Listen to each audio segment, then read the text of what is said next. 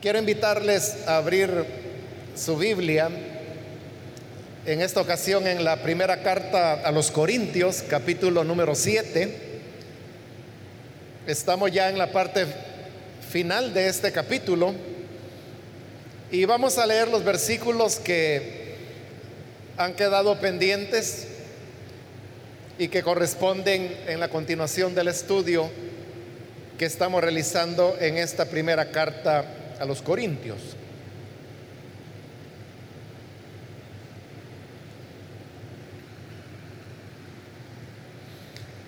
La palabra de Dios nos dice en Primera de Corintios capítulo 7 los versículos 39 y 40. La mujer está ligada a su esposo mientras él vive pero si el esposo muere, ella queda libre para casarse con quien quiera, con tal de que sea en el Señor. En mi opinión, ella será más feliz si no se casa. Y creo que yo también tengo el Espíritu de Dios. Solamente eso, hermanos, leemos. Pueden tomar sus asientos, por favor.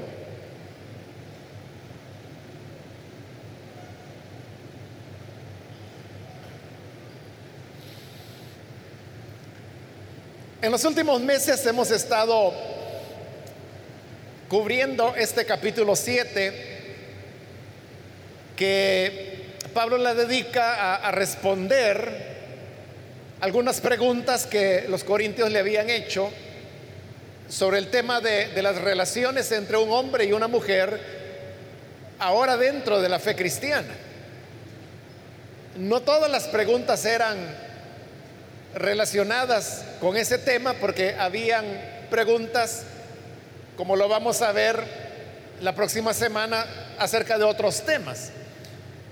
Pero este capítulo 7 está enfocado a hablar sobre el tema de las relaciones entre un hombre y una mujer. Y hemos visto a lo largo de él eh, diversas situaciones, como por ejemplo lo que veíamos en la última semana, que aquellos que se habían comprometido en matrimonio antes de ser cristianos y que ahora habían tenido una experiencia de conversión al Señor y que ya estaban en la fe, ¿Qué sucedía con ese compromiso? ¿Podían seguir adelante y casarse o al contrario tenían que disolver el compromiso? Porque de todas maneras había sido concertado antes de que ellos fueran creyentes. La respuesta de Pablo es que si ellos desean casarse y esa es su vocación, entonces que sigan adelante, que se casen, que no hay ningún problema en eso pero que si alguno de ellos puede quedarse sin casar, por las razones que él explicó, y es que el soltero está dedicado totalmente a las cosas de Dios y no tiene preocupación de las cosas del mundo, entonces que se quedara sin casar. Pero era una decisión que cada persona iba a tomar. De eso estuvimos, hermanos, hablando en la última oportunidad. Y ahora llegamos a estos dos versículos con los cuales termina el capítulo, donde Pablo está respondiendo ya la última pregunta relacionada con este tema del matrimonio y las relaciones entre hombre y mujer. En esta ocasión la pregunta es en torno a las mujeres viudas. ¿Qué ocurría con, con las mujeres viudas si ellas podían, una vez habían enviudado, casarse de nuevo si así lo deseaban o si había alguna, algún elemento que las uniera a sus esposos aunque estos estuvieran ya fallecidos. Esto de que una mujer viuda de alguna manera tuviera algún tipo de relación con el difunto, A nosotros nos puede parecer totalmente extraño, pero hay culturas en las cuales es así. No sabemos cómo era la situación en Corinto. Recordemos que ellos eran paganos, ellos eh, viviendo en el paganismo podían tener ideas muy extrañas acerca de las obligaciones de una mujer hacia su esposo aunque éste hubiera muerto. Un ejemplo, hermanos, que puedo mencionar en relación a esto es en la India en donde cuando un hombre muere, en la India no, sepultan a, los cadáveres, sino que los queman. Los creman en una gran fogata. Pero cuando el hombre ha muerto, entonces la, costumbre es que, que van y toman a la viuda y la queman en el mismo fuego donde está siendo quemado el cuerpo de su esposo. Porque en las concepciones que ellos tienen consideran que esta mujer que fue su esposa le pertenece a él y que si él ahora ha muerto, entonces ella también debe acompañarlo en este viaje que ahí depende pues de la creencia de los familiares o del fallecido. En la India se cree mucho en el tema de la reencarnación.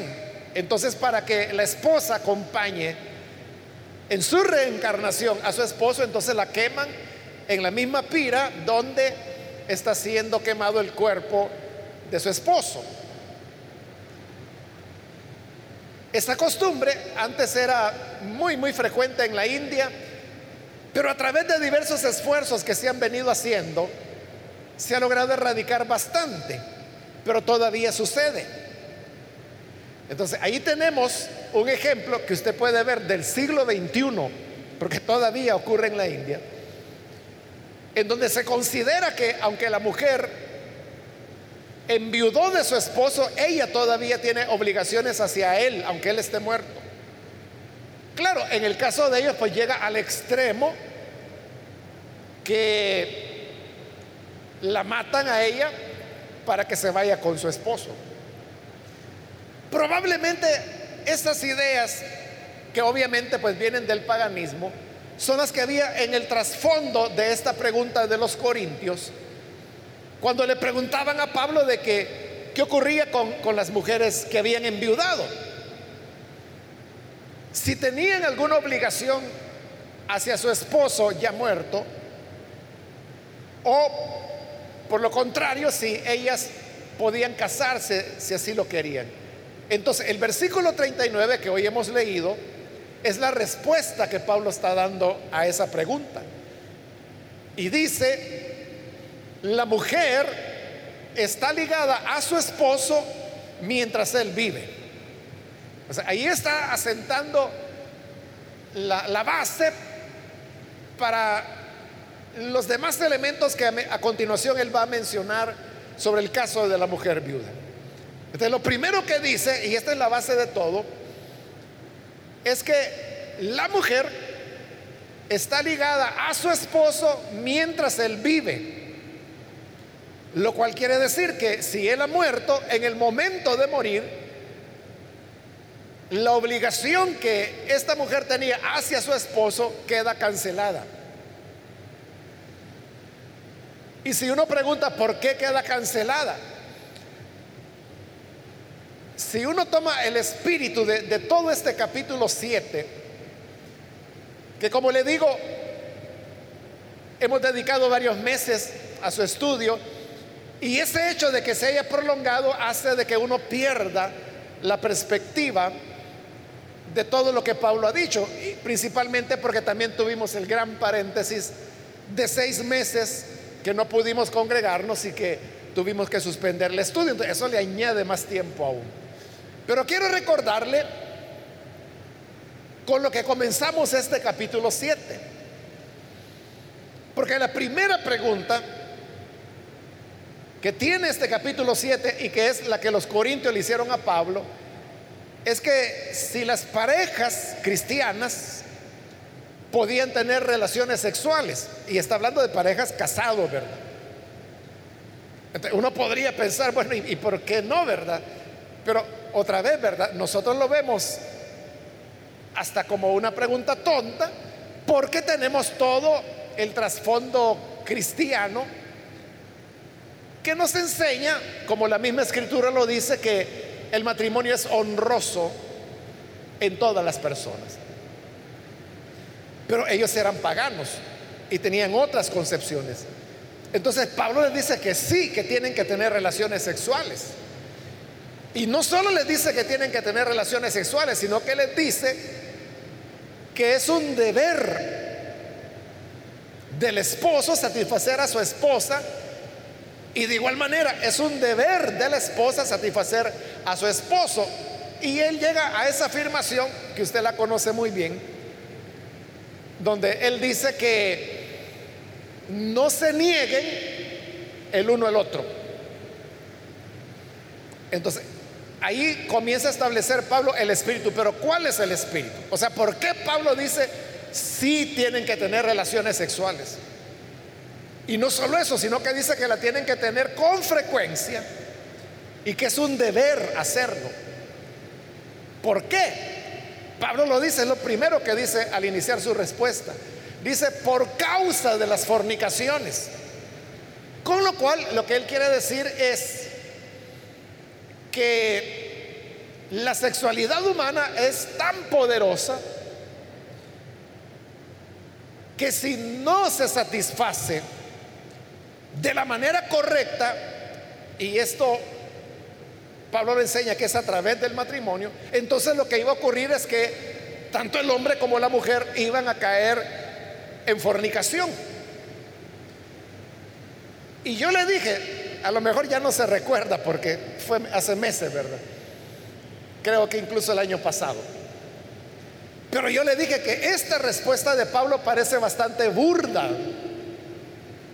Porque lo que él está diciendo, en otras palabras, es, entonces se casan para tener relaciones sexuales. Y en este tono va a seguir, y es el tono con el que está terminando ahora.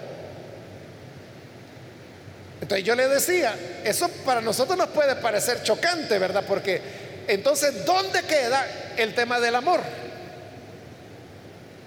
Del amor mutuo. Fíjese que es interesante, es un tema que Pablo no toca en todo el capítulo.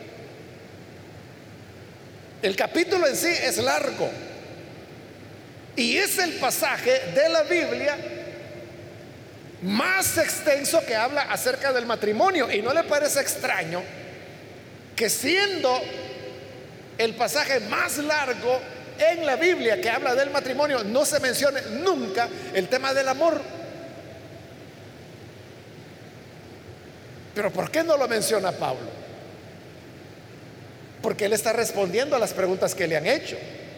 Y las preguntas tienen que ver con, primero eso, esa es la primera pregunta, que si los esposos cristianos casados pueden tener relaciones sexuales o no.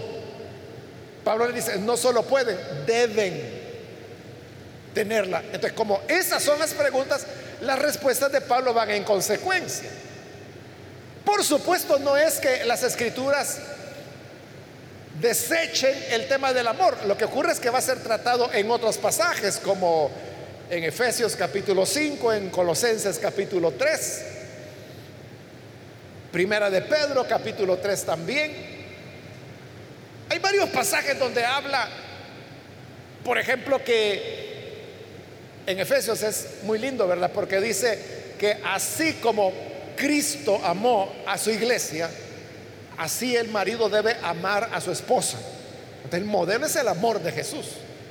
ahí sí está hablando de amor, pero este no es el tema acá. Entonces, en esa línea de pensamiento es que hoy Pablo está respondiendo y por eso dice, la mujer está ligada con el hombre mientras él vive. Cuando muere ya no. ¿Y por qué ya no? Porque si se murió, entonces ella ya no está ligada con él. ¿Y cuál era el elemento que la ligaba, según este pasaje. El elemento que la ligaba es que ella tenía que cumplir el deber conyugar con él. Es decir, tener relaciones sexuales con él. Pero si hoy está muerto, ¿cómo las va a tener? De como no las puede tener, Pablo dice, queda disuelta toda obligación que la viuda pueda tener. Así, hermanos, como en el tema anterior que vimos en la última oportunidad, donde el tema se enfocaba en el hombre, que si era el hombre el que decidía casarse o no casarse. Y yo le dije que aunque está enfocado en el hombre, también se podía aplicar a la mujer. Y lo mismo ocurre aquí, solo que ella es lo inverso, No está hablando de viudos, sino que está hablando de viudas, de mujeres. Pero lo que se aplica a la mujer también se aplica al hombre. Es decir, que si el hombre en viuda, también se aplica a él de que él ya no está más ligado a su mujer porque ella ya murió. Entonces, la, eh, la obligación de cumplir el deber conyugal mutuamente dura mientras dure la vida. Cuando uno de ellos muere, es obvio de que ya no hay manera de cumplir con el deber conyugal y por lo tanto ya no hay una responsabilidad de la parte sobreviviente. Lo que ocurría, hermanos, en esta época, si usted nota es curioso, ¿verdad? Que la Biblia habla bastante acerca del tema de las viudas. Aparecen viudas en el Antiguo Testamento, en el Nuevo Testamento. Pero ha notado usted que nunca se menciona un hombre viudo. Obviamente que podía haber algún hombre que fuera viudo, pero lo que ocurre es que eso casi no sucedía. Normalmente era el hombre el que moría y la mujer sobrevivía. Por varias razones. Una era una cuestión de edad. Y es que el hábito cultural en esa época y en esos lugares era que siempre la, mujer con quien el hombre se casaba era mucho más joven. Como dijimos en la vez anterior, que en realidad eran niñas. Las comprometían siendo niñas. Entonces, ese hecho de que el hombre fuera mayor es el que provocaba que el hombre muriera antes, en una época cuando la expectativa de vida era bien corta, era alrededor de 50 años. Esa era la, media que los hombres vivían en la época. Alrededor de, o sea, llegar a 50 años era ya ser anciano, es lo que dice Pablo. Por ejemplo, cuando eh, en la Biblia dice, yo Pablo, ahora anciano, en la carta de Pedro, cuando Pedro dice, ahora anciano también, se sabe que tanto el uno como el otro cuando escribieron eso, más o menos tenían como 50 años de edad. Porque ahí es donde la vida terminaba. Ya llegar a 60, eso ya era favor de Dios. o llegar a los 70, eso ya era una gran bendición. O como lo dice el Salmo, ¿verdad? Salmo 90, los más fuertes llegan a 80, pero ese era récord mundial ya. La norma era que a los 50. Esto es lo que producía más viudas que viudos. Y la otra razón es que el tema de las guerras, no había mujeres guerreras o mujeres soldados, no la había. Eran hombres los que iban a pelear. Entonces, había muchas más probabilidades que hubieran viudas a que hubiera viudos. Esto lo digo solo como una aclaración, pero lo que está diciendo Pablo se podía aplicar tanto al hombre como a la mujer. Entonces, el compromiso llega mientras vive el cónyuge. Cuando el cónyuge fallece, se acabó, ya no hay ninguna obligación. Así lo dice el 39. Si el esposo muere, ella queda libre. Es decir, ya no tiene responsabilidades con ella. Y si ella quiere, porque luego Pablo va a aclarar que no es obligación, ¿verdad? Pero si ella quiere casarse de nuevo, dice, ella queda libre para casarse con quien quiera. Si quiere casarse puede hacerlo, dice Pablo. ¿Y por qué podía casarse de nuevo la mujer viuda? Porque el tema que él ha venido desarrollando, el tema de las fornicaciones, ella tiene que satisfacer su impulso sexual. Entonces, pero el hecho de que enviudó no significa que se va a quedar viuda toda la vida. Como en el caso de Ana, la Ana del Nuevo Testamento, la anciana que oraba en el templo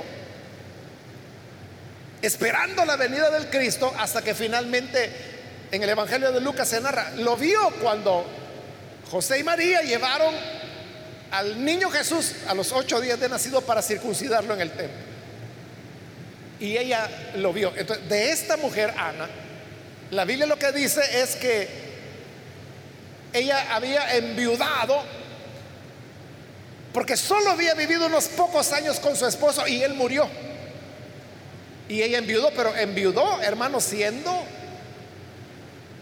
en base a, las edades que se casaban en esa época, Ana tenía como entre 20 y 22 años cuando enviudó. Entonces dice la escritura que ella nunca más se volvió a casar. Y en el momento cuando llega los padres del Señor Jesús, ella ya tenía más de 80 años. Es decir, que toda su vida vivió en viudez. Pero esa fue una decisión que ella tomó. Pero hoy Pablo está diciendo de que si alguna viuda se quiere casar, que lo haga. Pero note que es interesante, que dice, cásese con quien quiera. Y esto a nosotros nos puede parecer muy natural, ¿verdad? Porque cada persona se casa con quien quiere. O por lo menos así debería ser. Así lo entendemos. Pero recuerde que en esta época no era así. Yo se lo expliqué muy detalladamente cómo era el tema del compromiso. Y que eran los padres los que comprometían a sus hijos para matrimonio. Y los comprometían siendo niños. Es decir, la decisión la tomaban los padres. Cuando sus hijos eran niños y cuando estaban ya en edad de casarse, que dijimos que era entrando a la pubertad, en el caso de la niña, ya podían casarse. Pero ese era un matrimonio arreglado por los padres. Pero note que hoy lo que está diciendo es que la mujer que enviudó, ella puede casarse con quien ella quiera. Entonces lo que Pablo está diciendo es que Aquí ya no son los padres quienes tienen que concertar un nuevo matrimonio para su hija que enviudó, sino que ella tiene la libertad de casarse con quien quiera. Esto, hermanos, está sentando un principio importante dentro del cristianismo, que nos ha llevado a lo que es la práctica hoy, que cada persona tiene el derecho de decidir con quién se casa o con quién no se casa.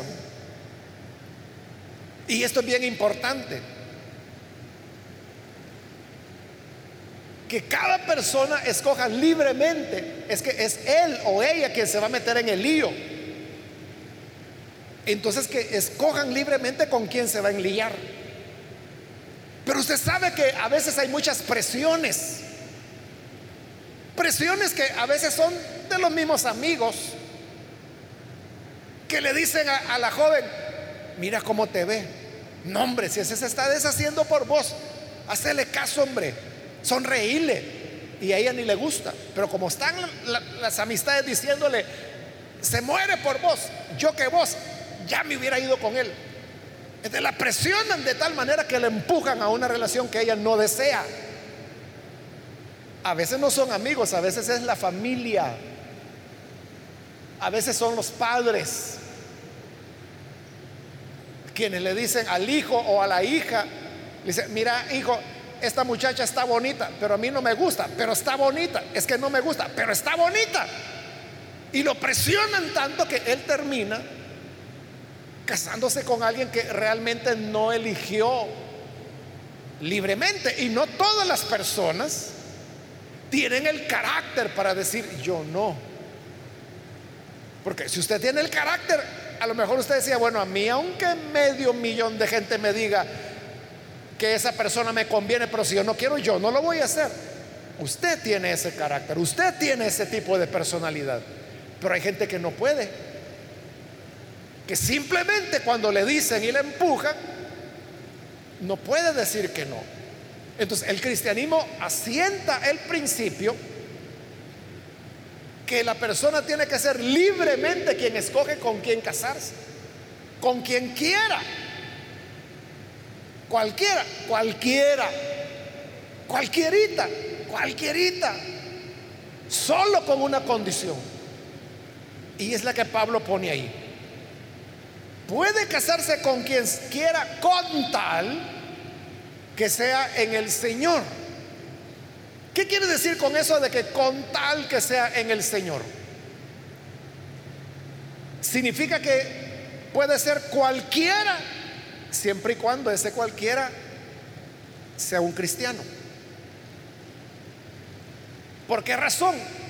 Porque el cristianismo Usted sabe que no solo es la iglesia a la que yo voy ahora una hora el día domingo y ya estuvo y de ahí sigo mi vida normal. Usted sabe que el verdadero cristianismo es aquel que marca toda la vida del ser humano.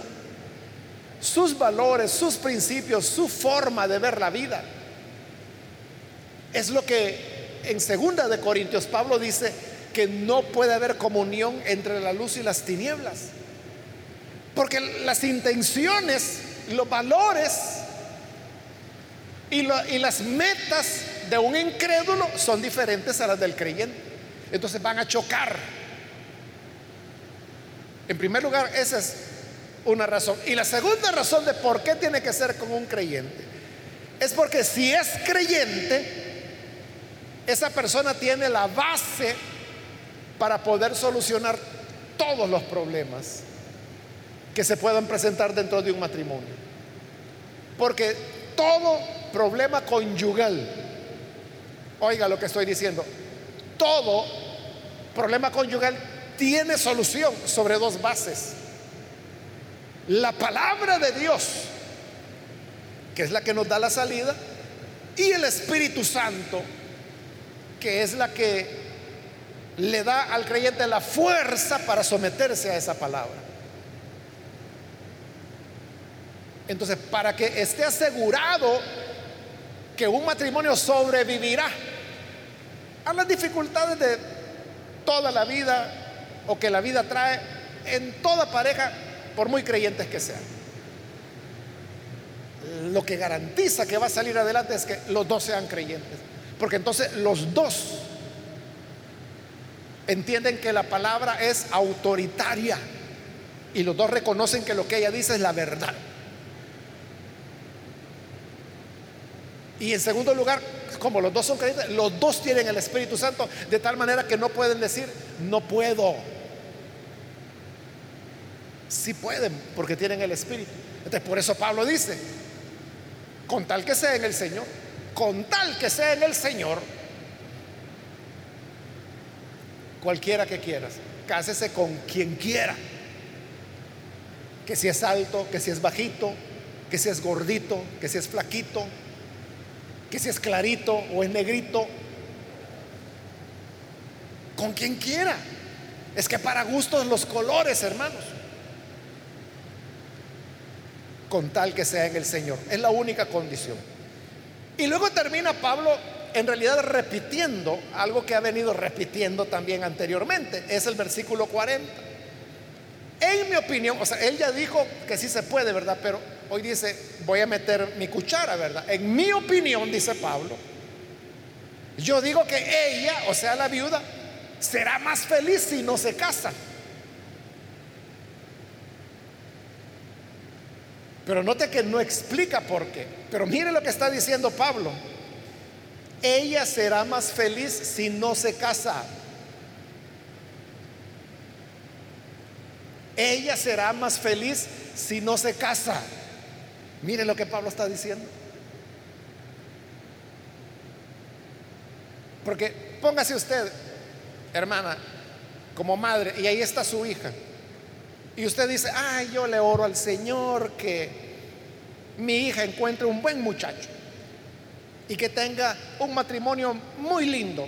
Y Pablo está a su lado y Pablo le dice, ella será más feliz si no se casa. ¿Entiende ahora? ¿y, ¿Y por qué, verdad?